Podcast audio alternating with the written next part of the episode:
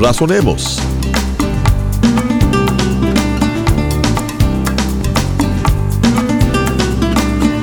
Dios nos ha dado las pautas a seguir para vivir una vida centrada y llena de propósito. En este programa estaremos examinando la Biblia, que es la palabra de Dios escrita y que nos guía a la verdad y al conocimiento mismo de Dios.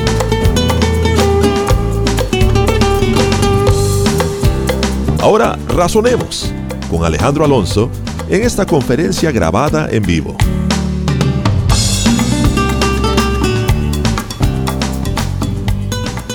Juan capítulo 13, entramos aquí en una sección del ministerio del Señor, en donde el Señor va a estar ya separado aquí con sus discípulos justamente antes de ser sacrificado, en la fiesta de la última cena.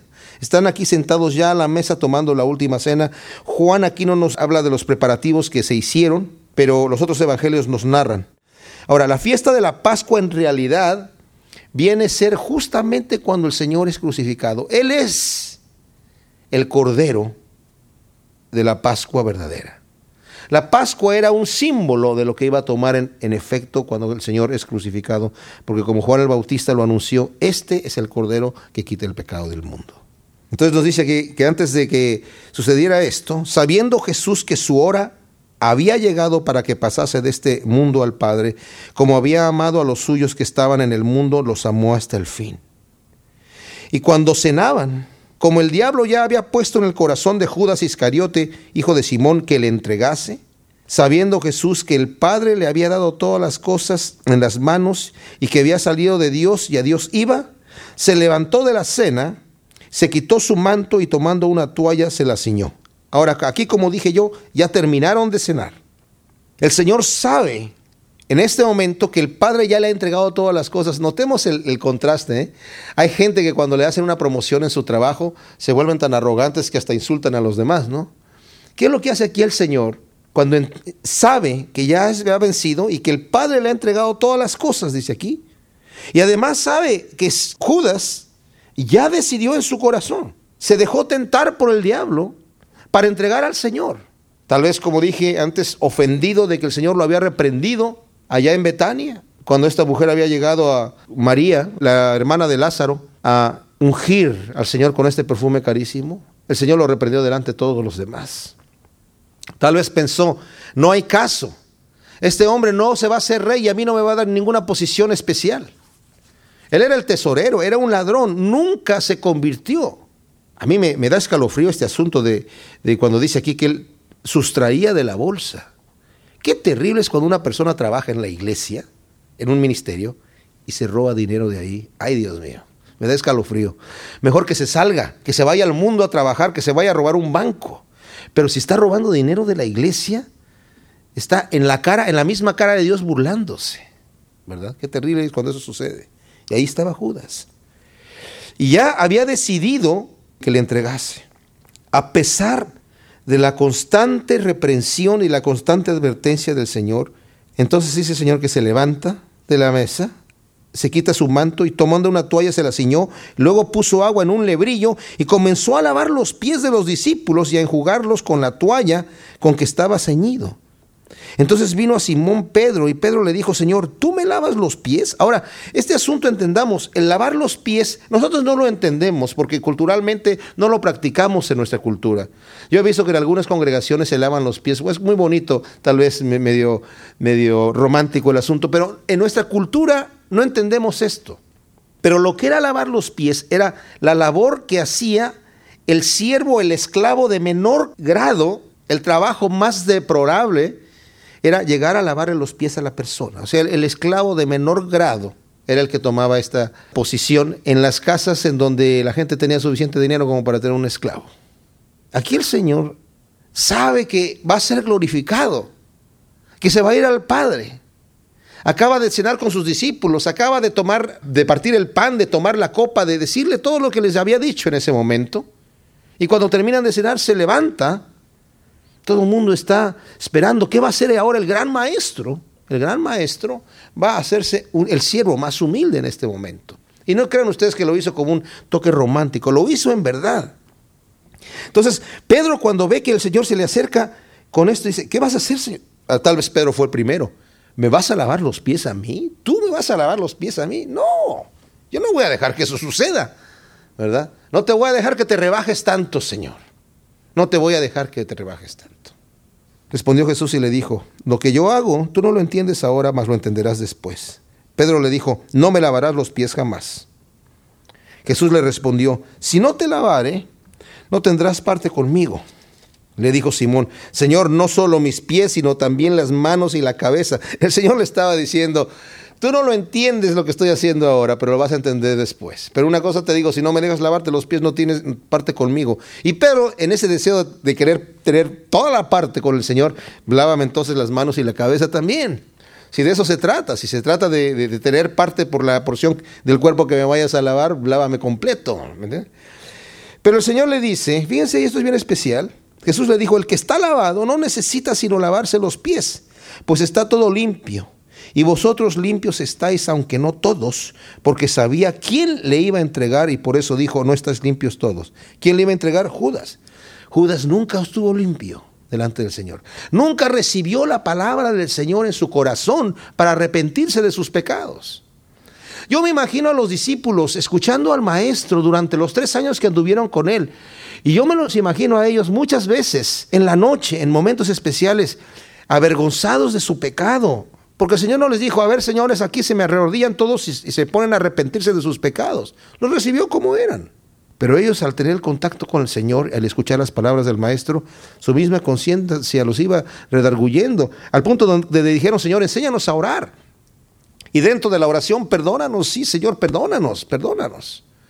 ¿Y hasta cuántas veces he de perdonar a mi hermano? Hasta 70 veces 7. Sí, Señor, tengo que perdonar. O sea, ellos mismos al tener el contacto con el Señor fueron limpiados por la palabra. ¿Me entienden? Judas nunca, nunca fue limpio.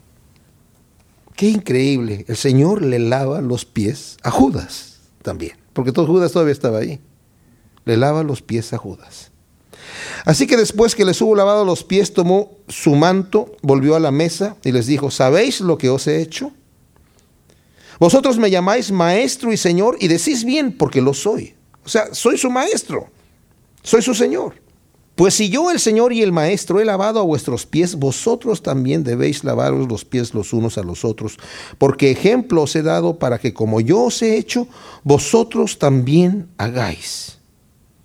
Qué tremendo. El Señor jamás nos da una orden para que hagamos algo que Él no nos lo mostró con sus hechos. El Señor no nos manda a caminar un camino llano, nos manda a caminar un camino donde sus pisadas están ahí ya. Él ya lo caminó. Nos ha dado el ejemplo en todas las cosas. Cuando fue bautizado por Juan, Juan le dijo, Señor, tú vienes a que yo te bautice. Yo debería ser bautizado por ti. No, le dijo, porque así conviene que sea. ¿Por qué? Porque Él nos marcó el camino con sus hechos. Y esto dice, así como yo hice, ustedes deben hacer. Lámense los pies unos a otros. Y yo siendo el maestro, siendo el Señor, siendo el jefe, no vine a demandar, a ver aquí, vengan a servirme. Eso es lo que sucede en nuestros días. Eso es lo que sucede en, en, la humanidad normal. Incluso en las iglesias normales. Pocas son las iglesias en donde el pastor, el que está más arriba, es el sirviente de los demás contadas con la mano, yo me imagino. Porque todo el mundo quiere ser servido, ya tiene una posición especial, ya tiene que tener a los sirvientes allí para, para estar ahí. Y el Señor no era así. El Señor pudo haber sido así. A lo mejor si hubiera sido así lo hubieran respetado los fariseos. Si hubiera traído gente y a todo el mundo así, hay cuidado con este tipo porque nos puede perjudicar. Pero como era humilde, como era manso, no era débil. La palabra mansedumbre significa poder bajo control no era débil. No confundamos la mansedumbre y la humildad con la debilidad de carácter, como el mundo lo, hace. ellos no entienden. El mundo carnal no entiende las virtudes del Espíritu. Entonces el Señor, esto que hace aquí, lo está haciendo delante de un grupo de personas en donde solamente hay uno que no lo entiende, Judas. Los demás están impresionados. Pero ellos también, como no habían recibido el Espíritu Santo todavía, Constantemente se estaban peleando a ver quién iba a ser el mayor, quién es el que va a estar más cerca del Señor ahora que el Señor tome su reino, quién va a ser el primer ministro. Y pues todo el mundo decía, no, pues yo, no, a mí me llamó primero, no, pero a mí siempre me llama cuando está en privado, no, pero es que yo, no, pero... Y me, me imagino ahí los pleitos terribles. Y el Señor también los reprende por estos, estas discusiones que ellos tienen. Constantemente les dicen, en, la gente aquí, en el mundo, a los que le llaman benefactores, son gente que se enseñorean de los demás y demandan servicio. Dice, entre vosotros no debe de ser así. El que quiera ser el mayor tiene que hacerse como el menor. Y aquí el Señor les demuestra. Esto es lo que es el mayor, el siervo de todos. Dice el Señor aquí, el versículo 16, de cierto, de cierto os digo, el siervo no es mayor que su Señor, ni el enviado es mayor que el que le envió. Si sabéis estas cosas, bienaventurados seréis si las hicieres. No hablo de todos vosotros, yo sé a quienes he elegido, mas para que se cumpla la escritura, el que come pan conmigo levantó contra mí su calcañar. Ahí estaba Judas y estaba escuchando otra vez. El Señor le había dicho anteriormente, uno de ustedes me va a entregar, y el que me va a entregar, más le valiera no haber nacido. Ahí estaba Judas escuchando. Pero así como dije anteriormente, una vez endurecido el corazón, no hay voz que penetre al oído sordo. Una vez endurecido el corazón, no hay señal que penetre al ojo ciego. Y de eso tenemos que tener cuidado porque nosotros todos somos candidatos. Cuando no escuchamos la voz del Espíritu Santo, que nos está diciendo, no, esto no, por acá, eso sí. Si no nos dejamos guiar por el Espíritu Santo, somos candidatos a endurecernos. Y después ya no sabemos. Andamos en tinieblas. Ya no sabemos para dónde es arriba, para dónde es abajo, para dónde es afuera y para dónde es adentro. Y necesitamos ser sensibles a la escritura, a la palabra de Dios, a lo que el Señor nos muestra a través de su Espíritu Santo en nuestros corazones. Desde ahora os lo digo antes que suceda para que cuando suceda creáis que yo soy. Nuevamente, ¿qué es lo que el Señor les acaba de decir ahora? El que come pan conmigo levantó contra mí su calcañar. ¿Saben? El Señor Jesucristo les muestra a sus discípulos que Él sabía que uno de ellos lo iba a entregar. No tanto porque quisiera impresionarlos. Sí, en cierta manera para advertir a Judas, pero ¿saben por qué creo yo que es vital que el Señor les estaba enseñando? Para que se diera cuenta tanto Judas como los demás que al Señor jamás lo engañaron, que el traidor, el Señor siempre supo quién era y qué iba a hacer y cuándo lo iba a hacer y que no fue por sorpresa. Judas pensó, le voy a dar un beso y con eso ni vas a ver qué pasó.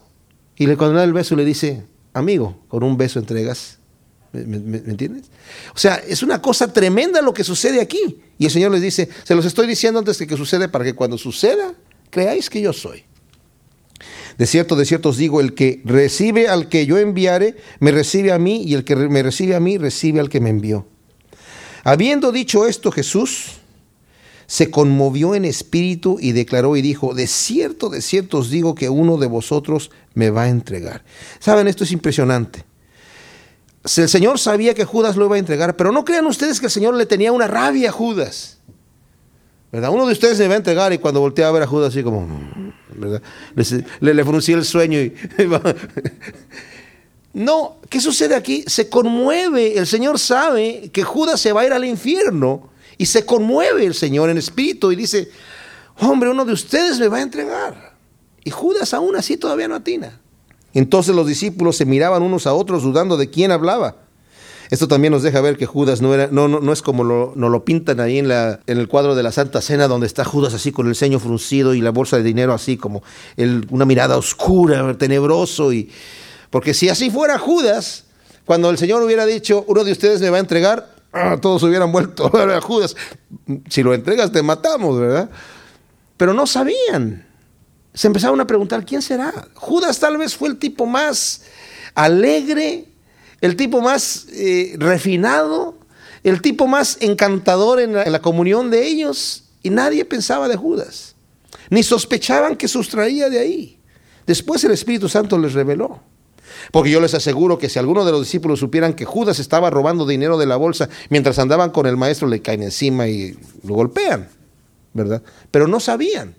Judas era el tipo que convencía a todos de que era bueno. Oh, voy a darle un poco de dinero a los pobres. Ah, wow, Judas, ¿de veras? Sí, voy a dar, con permiso.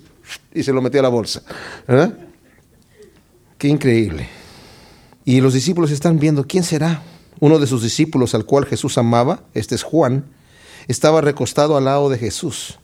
A este pues hizo señas Simón Pedro para que le preguntase quién era aquel del que hablaba. Ahora necesitamos darnos cuenta que la forma en la que están sentados a la mesa no es como nosotros nos sentamos en una mesa con una silla. Ellos están reclinados en una mesa baja sobre su brazo izquierdo para comer con el brazo derecho. Entonces, de alguna manera están todos viendo para un solo sentido. Esto quiere decir que Juan está eh, recostado al frente del Señor, de manera que Juan fácilmente puede mirar hacia atrás y preguntarle al Señor, y el Señor le contesta ahí directamente, sin que todos estén viendo las caras necesariamente. Pero está enfrente Pedro y le hace la señal, dile a ver quién es. Entonces, recostado cerca del pecho de Jesús, le dijo, Señor, ¿quién es? Respondió Jesús, a quien yo diere el pan mojado, aquel es. Y mojando el pan, lo dio a Judas Iscariote, hijo de Simón. El hecho de que el maestro estuviese sentado, tomase un pedazo de pan, y se lo diese a alguien de los que están sentados a la mesa, era como el, bocadillo de honor. Y Judas lo ha de haber tomado con, ¿verdad? Para que vean mis amigos. Y mojando el pan lo dio a Judas Iscariot, hijo de Simón. Y después del bocado, Satanás entró en él. Entonces Jesús le dijo, lo que vas a hacer, hazlo más pronto. Pero ninguno de los que estaban a la mesa entendió por qué dijo esto, porque algunos pensaban, puesto que Judas tenía la bolsa, que Jesús le decía, compra lo que necesitamos para la fiesta, o que diese algo a los pobres. Cuando él pues hubo tomado el bocado, luego salió y era ya de noche. Miren, aquí hay un detalle muy especial. En el versículo 2 del capítulo este 13, nos dice, y cuando cenaban, como el diablo ya había puesto en el corazón de Judas Iscariote, hijo de Simón, que le entregase. O sea, el diablo había puesto el pensamiento en Judas. Judas lo estuvo meditando. Judas dejó que este pensamiento entrara en él, que lo convenciera. Empezó a desarrollar un odio en contra del Señor fuerte y entró aquí Satanás en el corazón. No crean ustedes que Satanás va y entra en el corazón de la gente así nada más cuando quiere. La persona le tiene que abrir la puerta.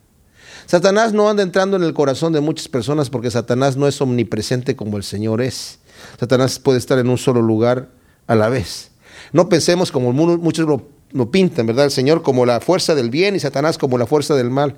Satanás es una criatura de Dios, pequeñísima, finita. No puede compararse con la omnipotencia y la grandeza de Dios.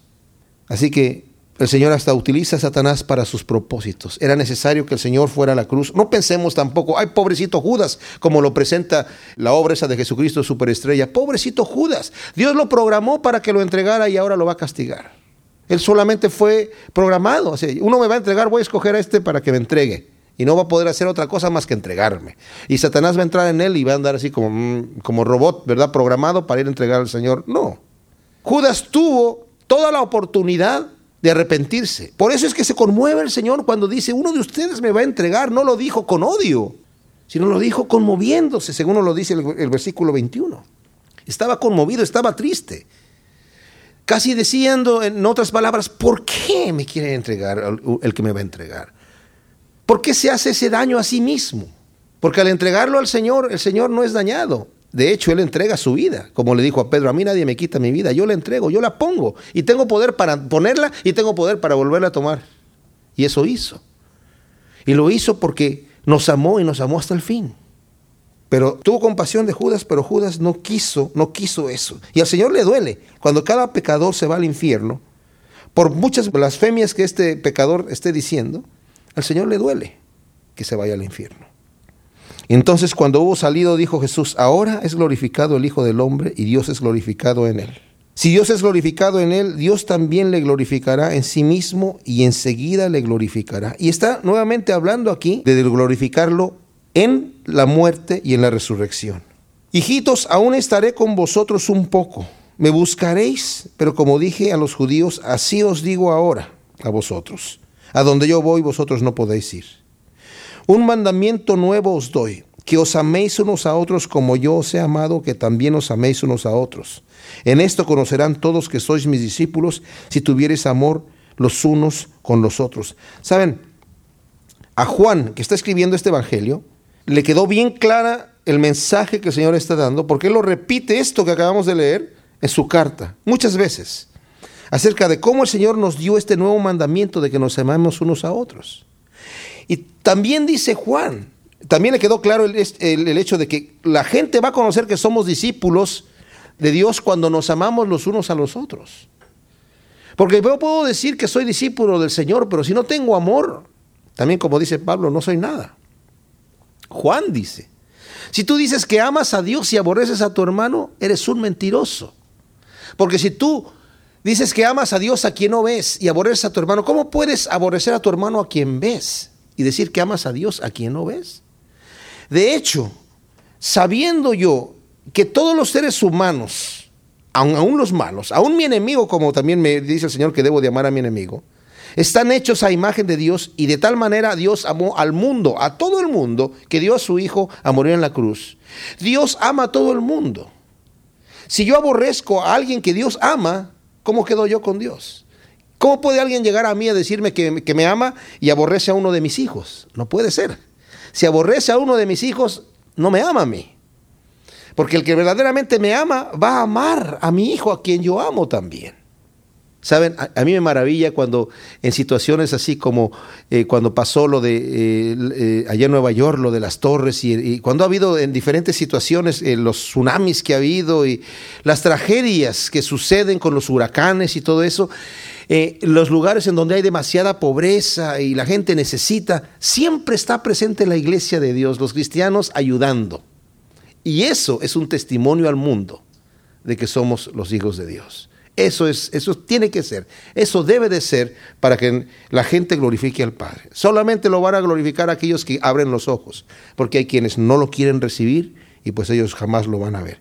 Otro detalle que también Juan retiene mucho es cuando le dice a Pedro, Pedro, no te voy a lavar todo porque tú ya estás limpio, solamente te voy a lavar los pies. Nosotros caminando por este mundo lleno de pecado nos manchamos un poco, pero también dice en su primera carta, en el capítulo 1, versículo 9, dice, si confesamos nuestros pecados, Él es fiel y justo para, o sea, a confesárselos a quien, al Señor, decirle, Señor, he pecado, como cristiano. Él es fiel y justo para perdonarnos y limpiarnos de toda maldad. Su sangre nos limpia de todo pecado. Qué tremenda cosa. Jesús anuncia la negación de Pedro aquí, del versículo 36 al 38, y dice, le dijo Simón Pedro, Señor, ¿a dónde vas? El Señor acaba de decir, a donde yo voy ustedes no van a poder venir. ¿A dónde vas? La pregunta era, ¿a dónde vas que no pueda ir yo contigo? ¿O que, crees porque yo no quiero ir contigo? ¿A dónde vas, Señor? Jesús le respondió, a donde yo voy no me puedes seguir ahora, pero me seguirás después. Le dijo Pedro, Señor, ¿por qué no te puedo seguir ahora? Mi vida pondré por ti. ¿Saben? ¿Ustedes creen que Pedro estaba diciendo la verdad? Sí. Él estaba hablando con el corazón en la mano. Señor, yo estoy dispuesto. Y dice aquí, mi vida pondré por ti. Jesús le responde, ¿tu vida pondrás por mí? De cierto, de cierto te digo que no cantará el gallo sin que me hayas negado tres veces. Pedro no conocía el momento en donde él iba a fallar. Saben, Dios es tremendamente amoroso con nosotros. Él sabe cuándo le vamos a fallar. Y aún así, cuando venimos nosotros arrepentidos delante de Él diciendo, Señor, perdóname, ya no lo voy a volver a hacer, el Señor no nos responde, ¿cómo dijiste? ¿Que no lo vas a volver a qué? A hacer. Lo vas a hacer mañana a las 3.15 de la tarde. No me responde así el Señor, porque nos moriríamos.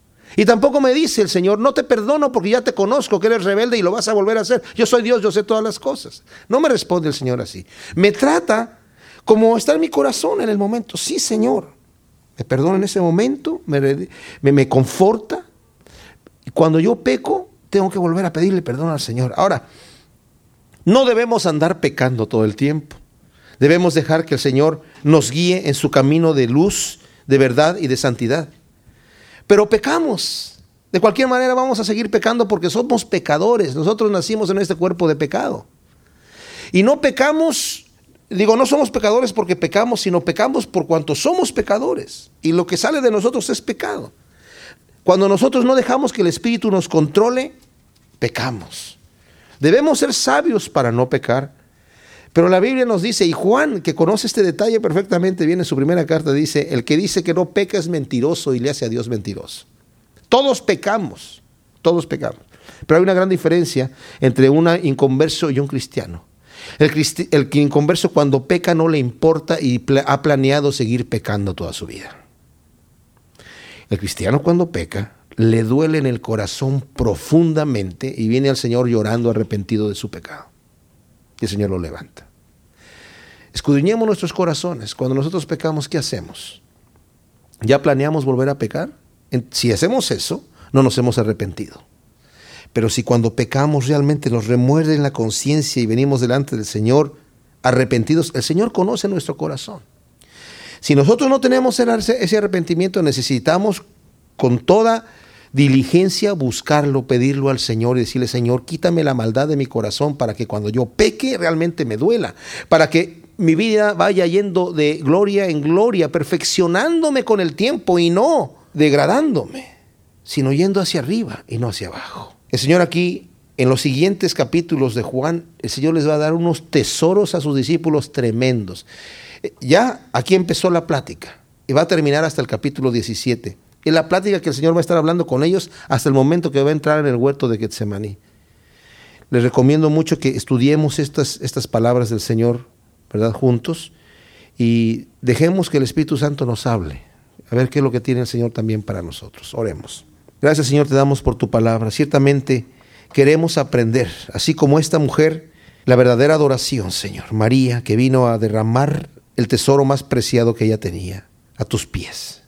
Queremos derramar nuestra vida ahí también, Señor. Queremos escuchar las reprensiones que tú hiciste a aquellos que andan en tinieblas.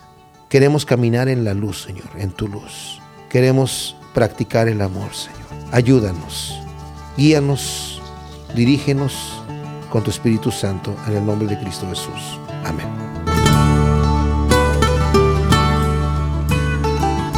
Esto fue Razonemos para solicitar copias de las enseñanzas de Alejandro Alonso, por favor escríbanos al correo electrónico razonemos.yahoo.com o al programa Razonemos, PO Box 1063, Murrieta, California 92564. Nuevamente, la dirección es correo electrónico razonemos.yahoo.com o al programa Razonemos, PO Box 1063, Murrieta, California 92564.